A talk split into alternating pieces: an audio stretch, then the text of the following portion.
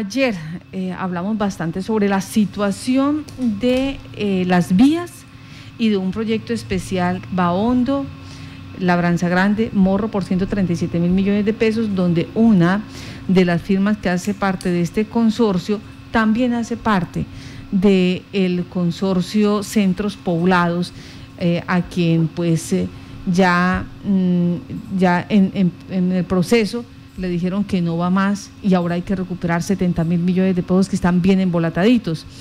Esto nos llevó a preguntarnos, bueno, ¿qué hacer o, qué van a hacer eh, los consorcios que se ven afectados y donde eh, hay comunidades esperando se realicen las obras? Pues ya Invías eh, dijo que esos contratos o esas, lo que le corresponde a, a este consorciado va a ser cedido. Juan Esteban Gil, director de Envías, aseguró que hay un plazo hasta el próximo miércoles para que los consorcios presenten una nueva empresa.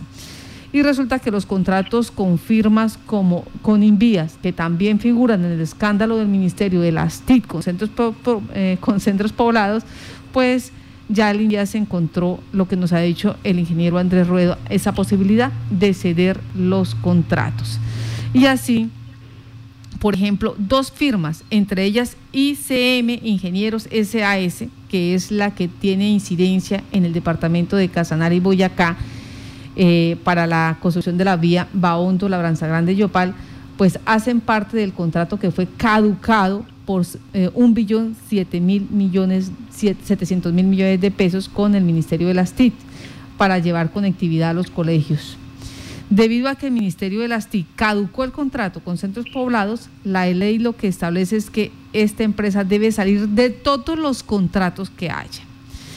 Ese consorcio debe presentar una nueva eh, o un nuevo socio y para eso tienen que ceder esos contratos. Así lo ha indicado en este momento el Invías. ¿Y qué sucede? Que nosotros hemos querido ir más allá de esta información y nos hemos preguntado por qué detrás de esto pues ha estado un abogado eh, que siempre termina defendiendo procesos administrativos y que siempre ha tenido unas tesis muy particular y que ha hecho también carrera aquí en el departamento de Casanare, que también ha, ha sido parte del, para bien o para mal, de Casanare. Y se trata del doctor Jorge Pino Ricci, que ha sido bastante cuestionado a nivel nacional. Le preguntamos al doctor Miguel Alfonso Pérez Figueredo, que es muy juicioso en estos temas, quién es el doctor Jorge Pino Ricci, en qué procesos ha tenido incidencia en el departamento de Casanare y cuáles son sus tesis. Doctor Miguel Alfonso, buenos días. Bueno, yo eh, buenos días para la audiencia. He aceptado esta invitación por una razón. En el día de ayer yo expuse eh, que efectivamente teníamos pues un abogado que eh, a veces eh, venía de parte de Dios y a veces de parte del diablo, para no quedar como que se tira la mano y, perdón, se tira la piedra y dices con mano, pues quiero es centrarme no en el aspecto personal, porque eso no viene al caso, sino en las tesis que él defiende y cómo nuestro departamento se ha vuelto una tierra de oportunidades un oeste contractual para que todos vengan y hagan lo que se les da la gana. Eh, yo hice la tarea que eh, el 9 de agosto, eh, en su opinión diaria, Gustavo Gómez en Caracol dijo, por favor ustedes busquen en Google quién es Pino Ricci y ustedes verán lo que no vio la ministra de Comunicaciones. Y efectivamente hice la tarea al respecto. Entonces, eh, lo que hay que mirar es lo siguiente. Eh, el doctor Pino Ricci ha sido eh, director de incluso de posgrado de contratación pública en, el, en la Universidad Externado de Colombia y allí también fue catedrático y eso le permitió pues contacto con todos los que van a hacer allá la especialización en gobierno municipal. Después de eso ya no pudo con la carga académica y renunció. Pero lo importante no es tanto eso, sino lo que él expone.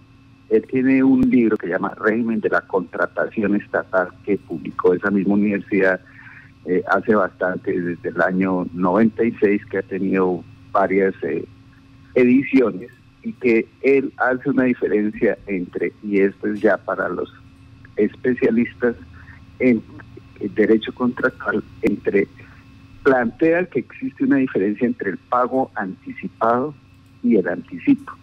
Y él dice que es factible que si las prestaciones del contrato lo permiten, se pacte al mismo tiempo la entrega de los dos conceptos, desprendiéndose así la, una entidad del 100% del valor del contrato. Y él dice que esto no debe motivar preocupación alguna, pues la entidad contará necesariamente con una garantía que abarcará la totalidad del dinero entregado en forma previa al cumplimiento de la prestación. Este es un párrafo de esa obra. Entonces, en primer lugar, eso contraviene el espíritu de la ley contractual, porque es una equivocada interpretación, ya que eh, nos da a entender que la que la facultad de la administración en la entrega de dineros corresponde a la sumatoria de ambos montos, es decir, del anticipo y de, y de pagos anticipados. Pero resulta que la ley dice que no pueden exceder el 50%, es decir, él siempre ha exhibido unas eh, posiciones polémicas en cuanto a la contratación. Y es por eso que ha sido eh, contratado, por ejemplo, por Emilio Tapias, por ejemplo, por los Nules, por ejemplo, ha tenido que ver en los contratos del ICF en Bogotá, por ejemplo, y eso lo, eh, el senador Sandino lo denunció como él tenía en Bogotá era defendía en unos contratos al distrito y en otro era asesor de las demandantes del distrito. Bueno, esto no es ilegal, esto lo que no es es ético. Y por supuesto que el pragmatismo ha llevado a estos extremos y por eso yo decía la anécdota que a él hay que preguntarle de parte de quién viene, si de Dios o del diablo.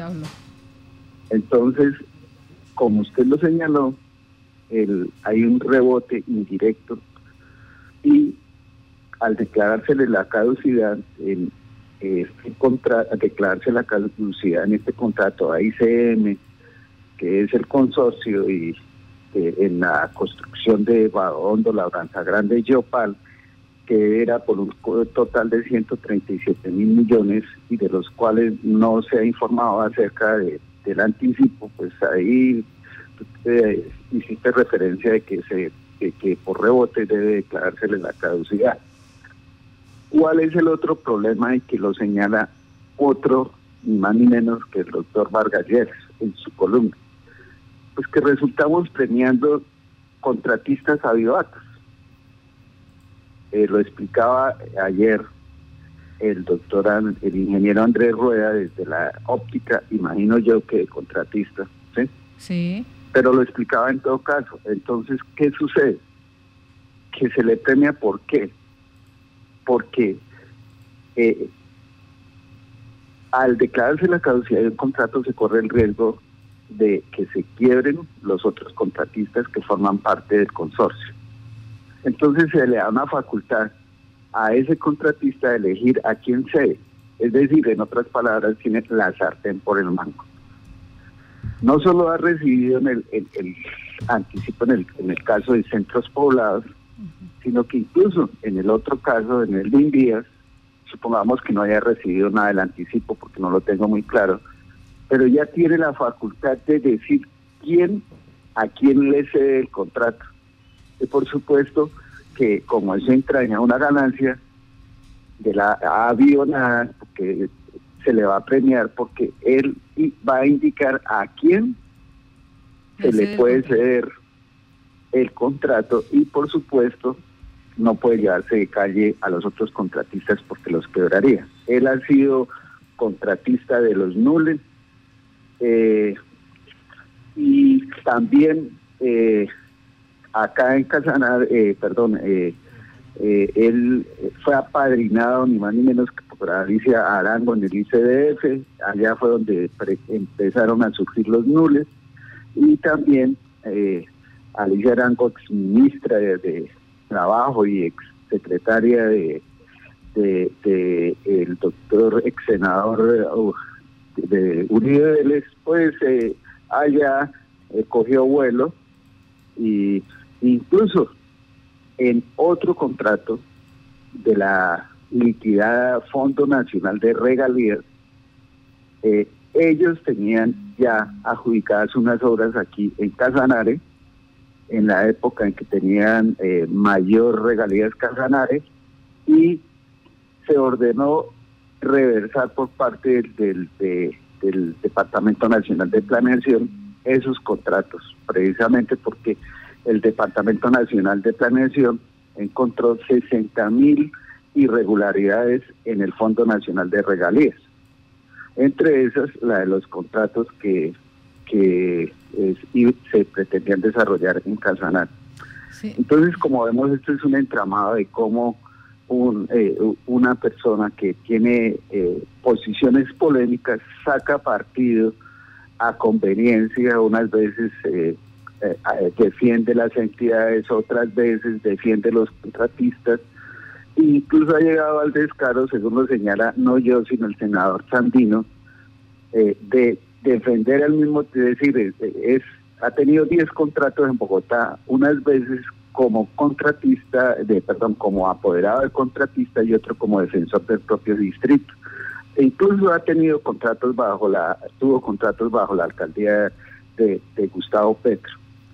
En Casanare, bueno, pues eh, yo no recuerdo mucho, pero hay quienes le atribuyen eh, para bien o para mal, porque eso no se puede estigmatizar, eh, la concepción de la naturaleza jurídica de Unitrópico. Y hasta el Consejo de Estado tuvo que, en un documento que tiene 30 páginas, para llegar a la conclusión pues de que no existían universidades de, asimilables a entidades de economía mixta, o eran privadas o eran públicas. Y todos sabemos acá que esa que esa, ese visto bueno con que se permitió funcionar eh, a Unitrópico durante todos estos años, pues sirvió a conveniencia para eh, unas veces decir que era pública, otras veces decir que era privada, y eso tendrá que precisarse eh, que ahorita pues ya hay una clarificación que es absolutamente pública para bien de todos nosotros. Y yo digo pues que, que para bien o para mal, pues porque simplemente si no hubiera sido esa concepción, pues no tendríamos unitrópico, de todos modos lo tendríamos. Entonces acá es la tesis, como una persona defiende una tesis totalmente controversial, ya se enfrentó a la propia ministra, ya dijo que la señaló que sería responsable de la quiebra de los otros contratos y tiene contratos también de colegios en el Huila, en el Huila. Entonces ustedes entenderán pues cómo aquí nos preocupa el contrato, por un lado el de centros poblados que también afecta a Casanare y por otro lado el de la construcción de la carretera, porque supongo que, porque de todos modos significará un retraso en el inicio de esa obra, que es la única que conseguimos del Pacto Bicentenario de Trascendencia.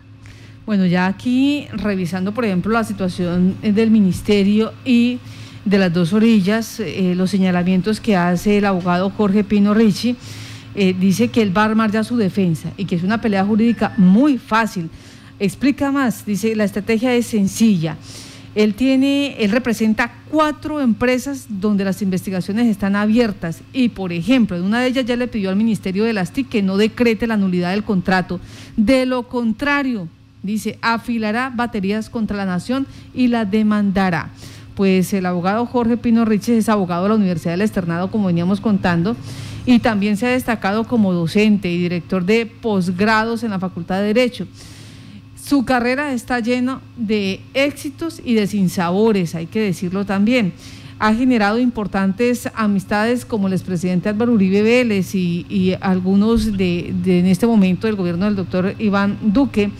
Y en este caso, pues eh, ha dicho, va a demandar a eh, eh, al ministerio va a demandar también al gobierno nacional porque considera que se le está vulnerando los derechos a los contratistas, que se le está eh, vulnerando estos derechos. Y esto significa entonces que vamos a litigio, mientras que Invías está eh, pidiéndole a, a, este consorcio, a ICM, que por favor ceda los contratos. Y si no cede los contratos, si no cede parte del, o lo que le corresponde, ese porcentaje que tiene eh, en la construcción de, las de la vía Baondo, eh, la, Branza, la Branza Grande Yopal, ¿qué puede estar pasando, doctor Miguel Alfonso?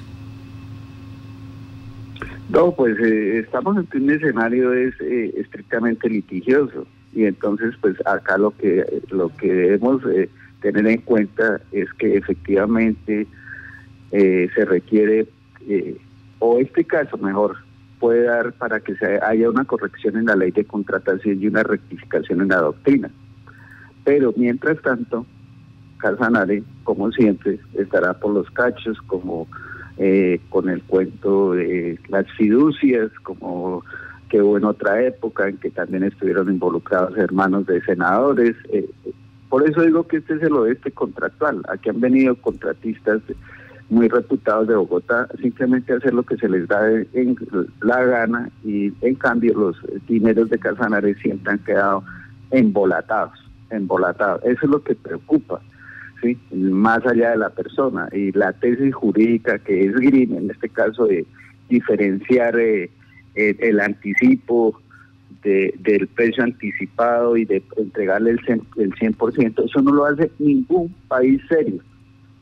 Y, pero eso está hecho así eh, para favorecer los pícaros y los que conocen precisamente las leyes porque saben que eso va a un escenario litigioso y ahí no se decir pues, en últimas cuánto hace que está el, problema del carrusel de la contratación, por ejemplo, o, cuánto está hace que está lo del CAR, por ejemplo, o cuánto hace que está lo de Durango, por ejemplo.